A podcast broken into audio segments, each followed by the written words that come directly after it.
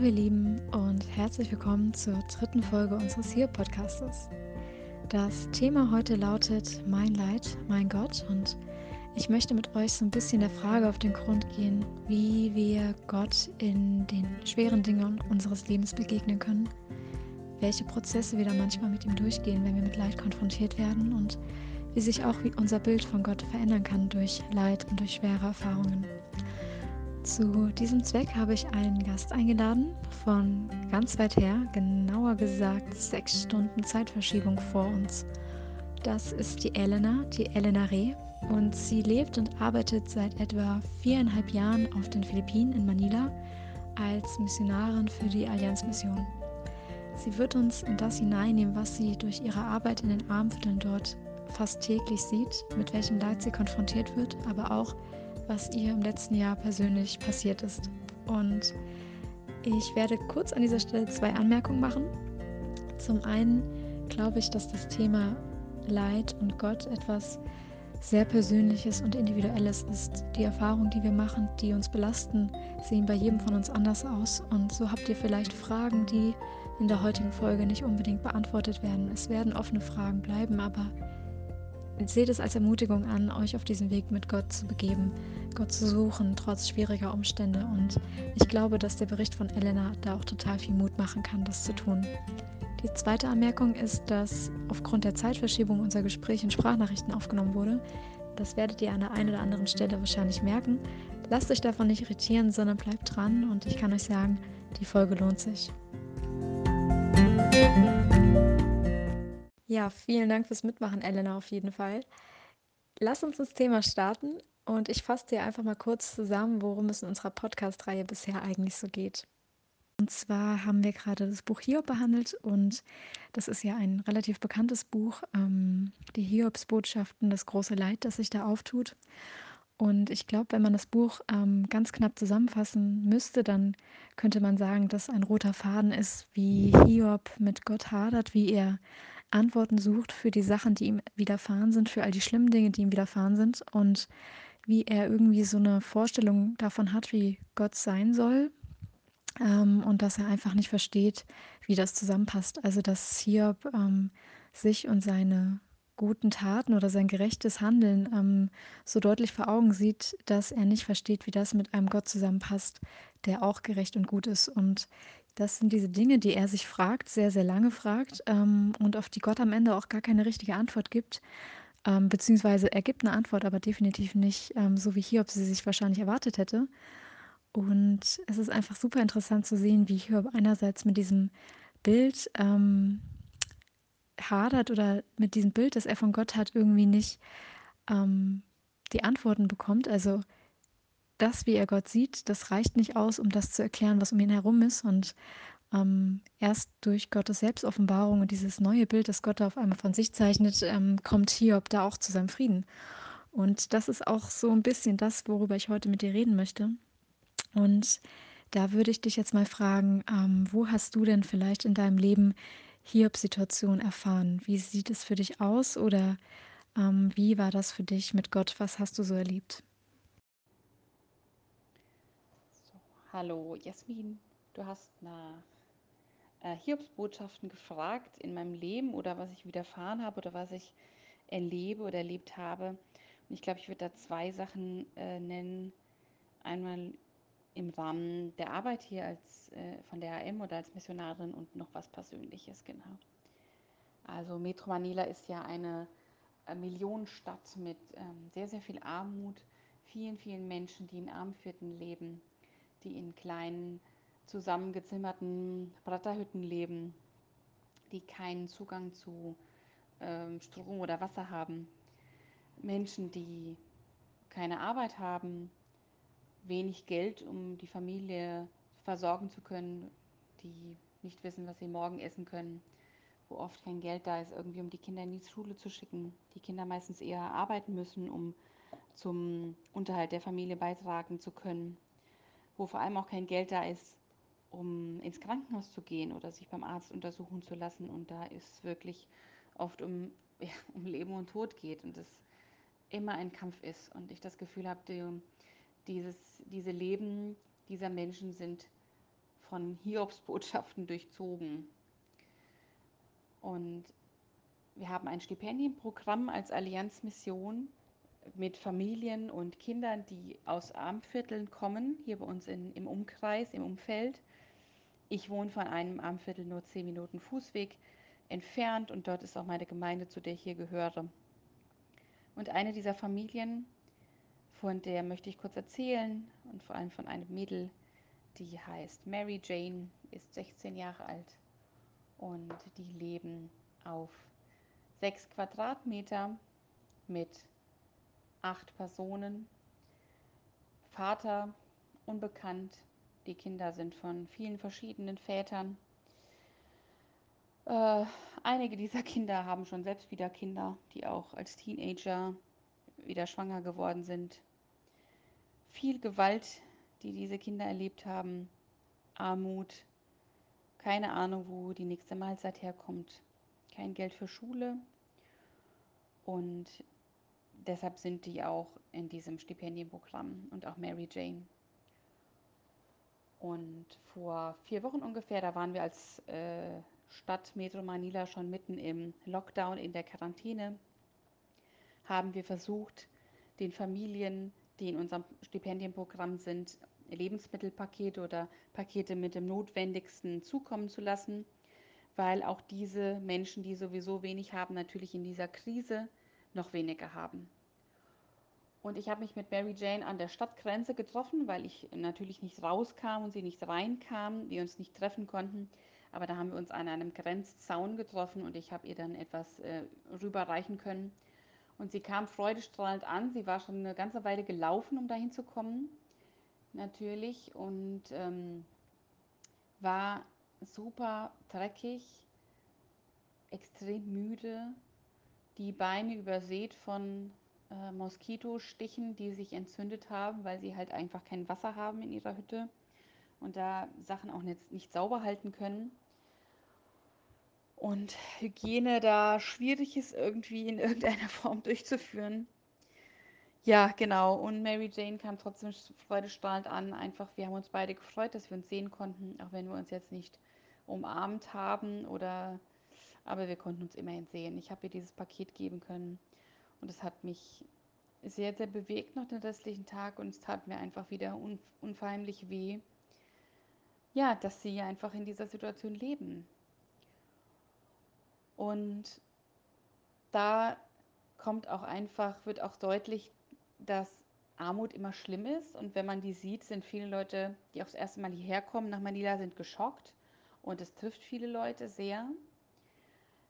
Für mich ist es aber richtig schlimm und es wird richtig schlimm, wenn man die Menschen kennt, wenn man Beziehung baut, wenn man hinter die Kulissen sehen kann, hinter die Fassade und die vielen Abgründe ja, sehen kann, die damit zusammenhängen, mit dieser Armut und in der die Menschen leben und was die Menschen, welche Hiobsbotschaften die Menschen äh, erleben. Noch eine Sache würde ich gerne mit euch teilen und äh, etwas Persönliches noch. Ich, bei mir wurde letztes Jahr im Rahmen von einer Routineuntersuchung ähm, etwas Auffälliges an meiner Schilddrüse entdeckt. Und daraufhin wurde mir zu einer OP geraten, sehr, sehr dringend sogar. Und deshalb war ich dann in Deutschland für einige Wochen im Frühjahr. Und es hat sich dann leider, Verdachtsdiagnose von Schilddrüsenkrebs hat sich dann leider auch bestätigt. Und ich habe dann eine OP, Schilddrüsen-OP gehabt und im Anschluss noch eine weitere Behandlung, weil es eben bösartige, bösartige Tumore waren. Und das hat mich natürlich äh, rausgerissen und umgehauen. Rausgerissen aus meinem Leben hier, aus den Projekten, wo ich involviert bin, rausgerissen aus den Beziehungen und Freundschaften, die ich hier habe. Und ja, sehr in sehr viel Unsicherheit auch geworfen. Sowohl was die, was meine Gesundheit betrifft, aber auch natürlich die Zukunft. Wie geht es weiter? Wo, wo wird das enden? Wie lange werde ich da in Deutschland bleiben? Ähm, was wird da alles passieren? Was kommen da alles für Behandlungen auf mich zu? Viele, viele Fragen, aber auch Angst natürlich vor dieser Operation zum Beispiel, die, wo ich wusste, die ist sehr, sehr ähm, kritisch auch.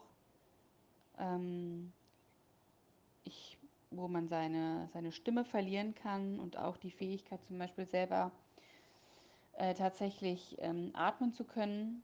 Und ich bin selbst, äh, habe selbst einen medizinischen Beruf und habe dadurch irgendwie ein bisschen mehr Background-Wissen gehabt, was in dem Falle nicht unbedingt geholfen hat, weil ich mir dann irgendwie viele Gedanken machen, gemacht habe, was so alles passieren könnte. Äh, aber letztendlich ist die OP, es ist alles gut verlaufen.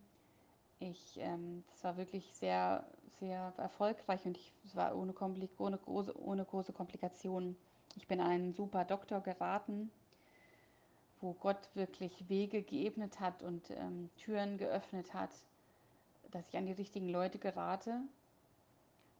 Und ja, das war wirklich auch ein, ein langer Weg ähm, der, der Regeneration. Ich habe viele Wochen, war ich wirklich sehr, sehr schlapp und schwach und äh, habe eine ganze Weile gebraucht, um mich zu erholen. Bin aber relativ zügig dann wieder auf die Philippinen geflogen, habe dann mich hier noch weiter erholt und Stück für Stück bin ich wieder wirklich zu Kräften gekommen. Und äh, ja, das ist zwar, das ist jetzt über ein Jahr schon wieder her. Und es ist für mich total verrückt, wie schnell diese Zeit vergangen ist. Äh, aber es ist was, was mich mein Leben lang begleitet immer noch und begleiten wird. Diese Diagnose, ich bin immer noch in engmaschiger Kontrolluntersuchung und ähm, genau, ich beobachte das weiter, es wird weiter beobachtet, wie sich das entwickelt, aber aktuell geht es mir gut und ich habe jetzt keine großen gesundheitlichen Einschränkungen und dafür bin ich äh, sehr, sehr dankbar. Ja, Elena, wenn ich das jetzt so höre, wenn du von den Dingen berichtest, die du erlebt hast, die du erfahren hast, da frage ich mich, wie hast du es geschafft, dran zu bleiben in diesem Prozess? Wie bist du mit ihm durch dieses Leid gegangen? Was hat sich auch vielleicht verändert im Vergleich zu früher, zu vorher, in Bezug auf deine Begegnung mit Gott? Und wie gehst du mit diesen Gefühlen um, mit der Enttäuschung, der Verletztheit, aber auch dem Leid deiner Mitmenschen, mit dem du so täglich konfrontiert wirst? Wie, wie gehst du damit um? Äh, eine deiner nächsten Fragen war, welchen Prozess ich mit Gott gegangen bin und was anders als früher ist. Äh, von, also bezüglich meines Bildes von Gott. Hm. Ich glaube, ein, ein ganz, ganz wichtiger Punkt für mich in meinem Leben war die Entscheidung zu treffen und auch diese Erkenntnis für mich, dass Gott Gott ist. Das hört sich erstmal total banal an und simpel, aber dass darin liegt für mich eine unendliche Kraft, auch unendliche Weisheit und auch ganz gleichzeitig aber auch ganz, ganz viele Fragen, die offen bleiben und Dinge, die ich nicht verstehe. Wenn ich sage, Gott ist Gott und diese Erkenntnis für mich, dass Gott allmächtig ist, dass Gott gerecht ist mit einer Definition von Gerechtigkeit, die nicht ich als Mensch festlege, sondern die Gott als allmächtiger Gott festlegt. Und diese Aussage, Gott ist Gott, ähm, ist auch ein, ein Zugeständnis, dass ich mich abhängig mache von ihm, dass ich mich in seine Hand begebe und mich ihm aussetze. Das heißt eben, ich habe es nicht unter Kontrolle und ich habe, ich habe nicht die Macht, sondern er, weil er Gott ist. Und das hat sich über die Jahre jetzt, das hat sich jetzt nicht total krass verändert irgendwie, diese Erkenntnis. Das hat sich aber über die Jahre nochmal sehr verstärkt und verfestigt, würde ich jetzt sagen. Vor allem die letzten Jahre, die ich hier bin, als Missionarin auf den Philippinen und in den letzten Jahren, wo ich auch noch mal einiges an persönlichem Leid erlebt habe in der Familie, aber auch für mich persönlich jetzt, was ich zum Beispiel vorhin erzählt habe von dieser Krebsdiagnose.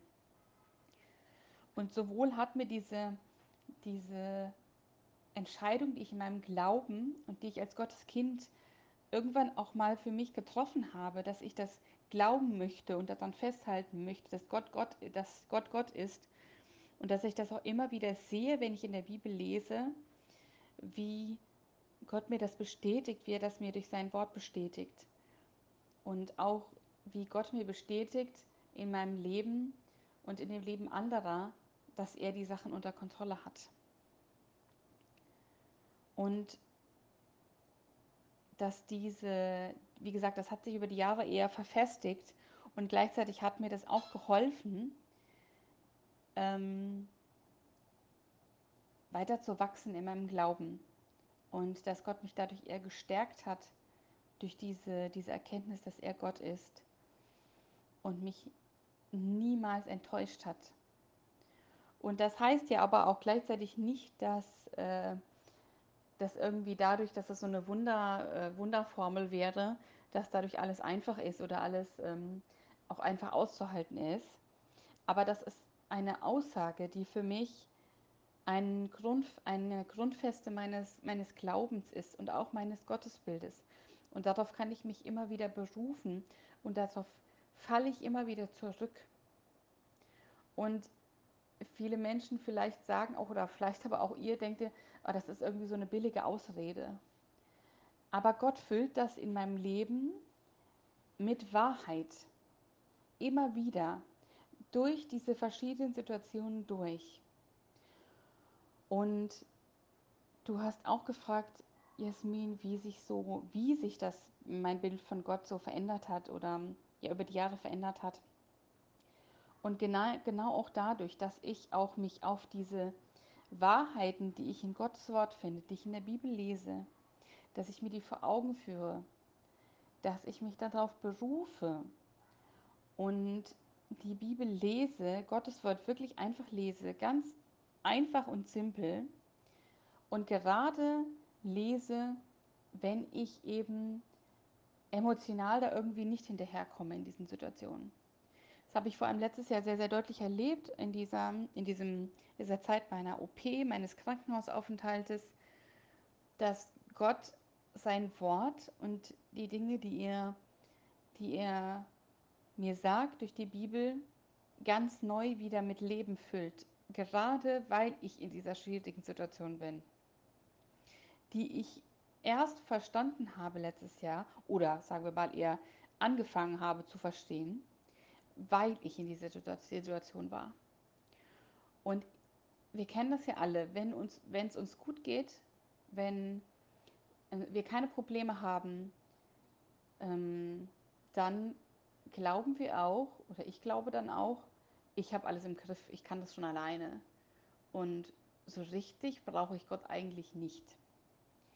Und wenn ich in diese Abhängigkeit komme, und ich war letztes Jahr echt einfach am Boden, ich war verletzt, ich war körperlich äh, schwach, aber auch emotional schwach.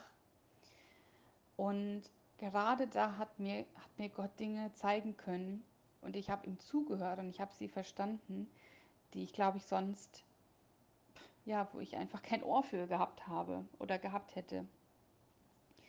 Also ist die Bibel, sein Wort ist einfach ein, ein, ein Schatz, den wir haben, in dem wir lesen können, wie Gott ist, wie Gott handelt, in dem Gott durch Bibelverse zu uns ganz persönlich redet.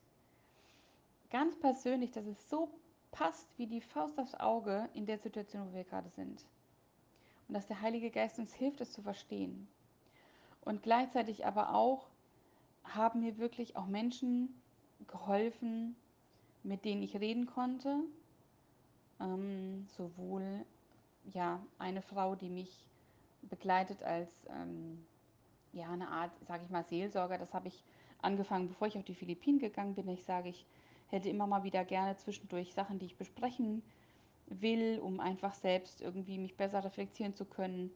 Einfach jemand von außen, der nochmal ein ganz anderes Bild auf die Sachen hat und mich da auch weiterbringen kann.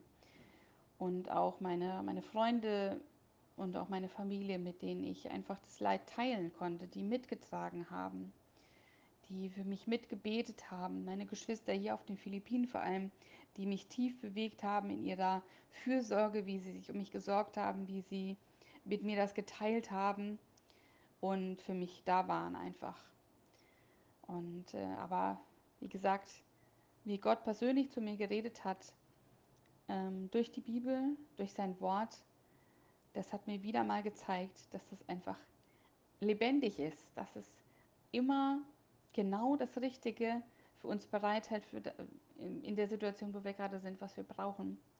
Und Gottes Wahrheiten niemals ähm, vergehen und niemals äh, irgendwie altmodisch werden oder, oder nicht äh, zeitgemäß sind. Dass er ein wahrer Gott ist und ein, ein lebendiger Gott ist. Zu deiner Frage, wie gehe ich mit ähm, Verletzungen oder, oder wenn meine Gefühle verletzt sind oder die Gefühle überhand nehmen ich hadere und Fragen habe und mit dieser, wie ich mit dieser Verzweiflung oder auch Hoffnungslosigkeit umgehe.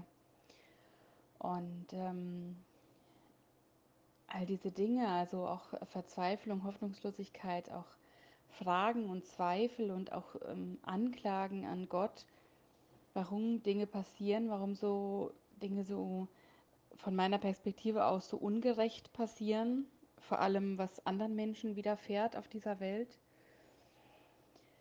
Ähm, da kann ich nur sagen, dass ich das sehr, sehr oft erlebe. Also bei allem, was ich schon vielleicht so erzählt habe, heißt das in keinsterlei Weise, dass ich das nicht empfinde, dass ich es es oft Situationen gibt, wo ich nach Hause komme zu meinen Mitbewohnern und enttäuscht bin oder auch verzweifelt bin, weil ich aus dem Straßenkinderprojekt komme und ich viele Geschichten gehört habe und keine Ahnung habe, wie wir wirklich, wie können wir wirklich was verändern? Was tut sich wirklich durch unsere Arbeit hier? Und das stellt man immer wieder in Frage und auch hadere ich dann mit Gott. Und ich habe erstmal dann irgendwie die, die Tendenz oft, dass ich ähm, eben nicht, wie Hiob das tut, äh, Gott direkt anzuklagen oder zu fragen, dass ich mich eher zurückziehe.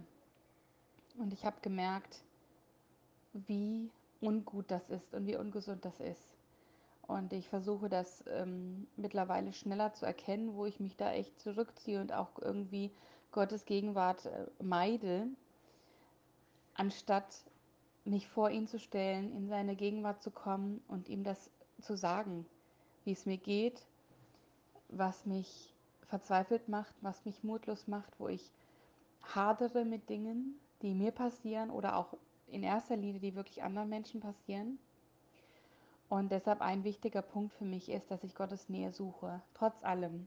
Und gerade wenn, wenn ich mich nicht danach fühle, dass ich mich auch in gewisser Weise ein bisschen dazu zwinge, sag ich jetzt mal ganz ähm, platt gesagt, und auch mit anderen gemeinsam Gottes Gegenwart suche. Zum Beispiel wir als Hausgemeinschaft, äh, wir haben einmal die Woche, ähm, wollen wir gerne, haben wir gerne so einen Abend gemeinsam, auch mit, mit Singen und mit Gebet äh, oder auch mal an das Gemeinschaft haben. Wir spielen was zusammen oder wir gucken, gucken einen Film und sowas, um Sachen auch miteinander zu teilen, die im Leben passieren, wo wir, wo wir nicht weiterkommen mit unseren Fragen und da gemeinsam Gottes Nähe zu suchen. Und ähm, dann auch zu erleben, wie Gott versorgt, wie Gott nicht alle Fragen beantwortet, aber wie Gott auch versorgt und Wege aufzeigt, da wo erstmal irgendwie alles hoffnungslos schien. Und Gott in den Situationen durchträgt, die er die nicht wegnimmt, aber er durchträgt. Und vor ein paar Wochen, jetzt ist es glaube ich schon, jetzt ist schon vier Wochen her, ist eine Freundin von uns gestorben die war erst Ende 40, die war aber sehr krank, viele verschiedene gesundheitliche Probleme. Und ähm, aufgrund der ganzen, der Corona-Krise und des Lockdowns ähm, hatten wir sie dann aus, die war im Krankenhaus, wir haben sie aus dem Krankenhaus erstmal zu uns nach Hause geholt und hier gepflegt. Und ihr ging es dann innerhalb von ein paar Tagen auf einmal rapide sehr, sehr, sehr schlecht. Und wir haben dann sehr viel und sehr offen über den Tod geredet, über das, was kommen kann. Ähm, und diese Situation, auch diese, diese Verantwortung, die ich da gespürt habe für sie, mich jetzt darum zu kümmern. Ich bin mit ihr ins Krankenhaus gefahren, auch dann noch zu Folgeuntersuchungen und sowas. Ähm, das war echt hart, aber wir haben uns dafür entschieden, uns auch darauf einzulassen, mit ihr gemeinsam dieses Leid zu tragen und auch offen und ehrlich über die Möglichkeit zu sprechen, dass sie vielleicht sterben könnte. Und das ist in dieser Kultur hier, wird nicht wirklich über den Tod gesprochen, also auch über die Möglichkeit, dass jemand sterben könnte. Es wird immer noch am Leben festgehalten und es ist so ein bisschen auch so ein Tabu, darüber zu reden. So ungefähr, man beschwört, es, man beschwört den Tod herauf, wenn man darüber, herauf, heißt das so? Genau, wenn man darüber redet. Deshalb wird es einfach totgeschwiegen, das Thema. Und das war deshalb super schwierig, auch da mit der Familie drüber zu reden und ins Gespräch zu kommen. Und wir wurden da echt, wir haben da auch sehr viel negatives ähm, Feedback erfahren. Aber mit dieser Freundin, sie war super dankbar, dass wir da so offen drüber reden konnten. Und ähm, da ist mir ganz neu wieder bewusst geworden, für mich, für andere und wie ich Leuten in, in Leid begegne, dass ich nie vergesse, dass wir als Kinder Gottes einen ganz anderen Fokus haben, eine ganz andere Perspektive aufs Leben und vor allem auf das ewige Leben. Dass wir mit dem Tod ganz anders umgehen können und genauso auch mit Leid, weil wir eine ganz andere Perspektive haben. Dadurch, dass wir gerettet sind, dass Gott sagt, ich schenke euch das ewige Leben.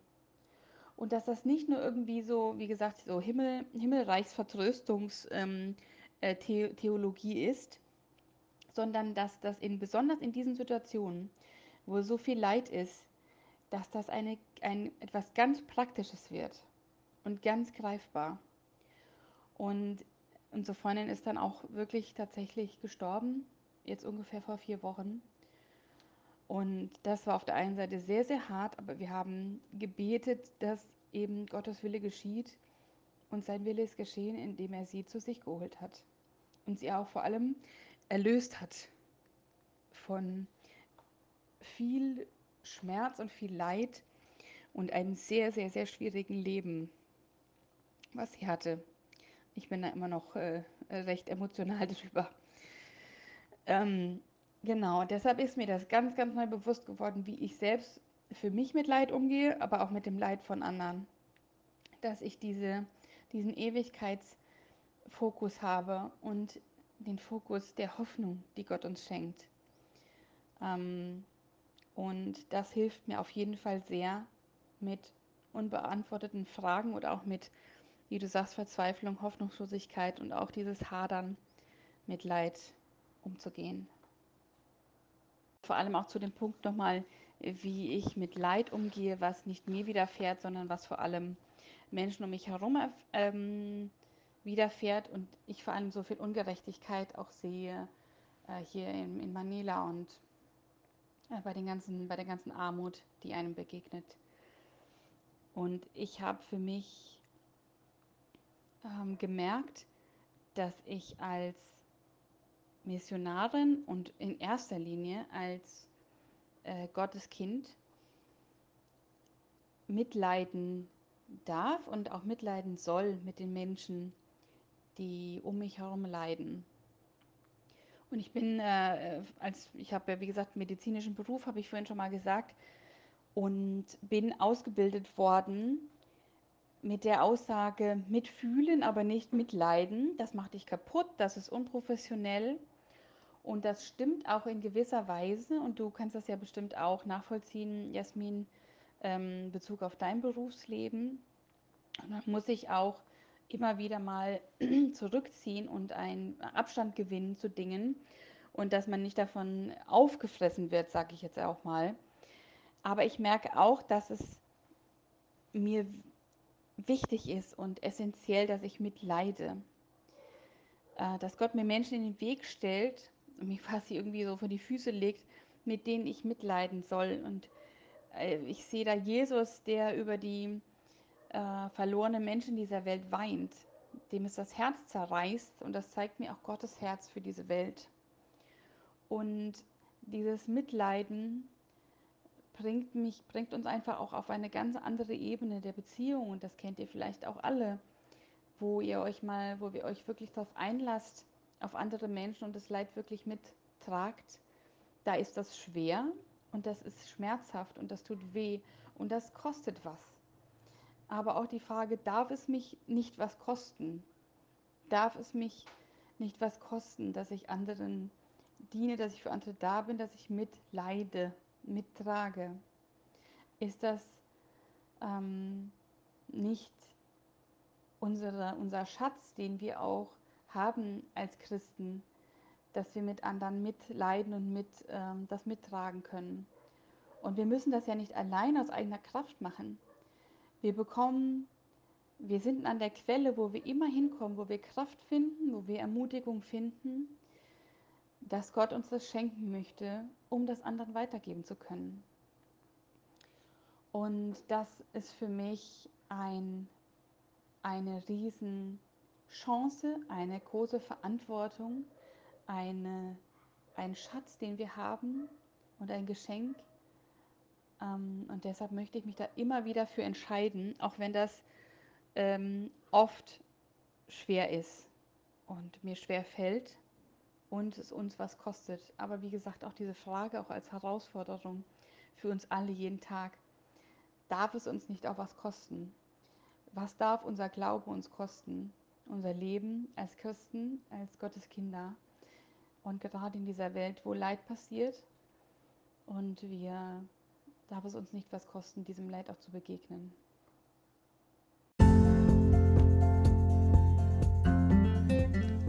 Was darf unser Glaube uns kosten? Das ist eine super spannende Frage, die ich euch zum Abschluss mit auf den Weg geben möchte. Ich denke, wir haben in dieser Folge viele Dinge gehört, die zum Nachdenken anregen. Und ich freue mich total, wenn wir da am Freitag miteinander ins Gespräch und in den Austausch kommen können. An dieser Stelle, Elena, dir ein riesen Dankeschön, dass du dich bereit erklärt hast, an unserem Podcast teilzunehmen. Vielen Dank für deine Ehrlichkeit, für die Einblicke, die du uns gewährt hast in die tiefen Momente, in die schweren Momente deines Lebens. Und ja, wenn du mal in Deutschland bist, in Frankfurt bist, du bist natürlich immer herzlich bei uns willkommen.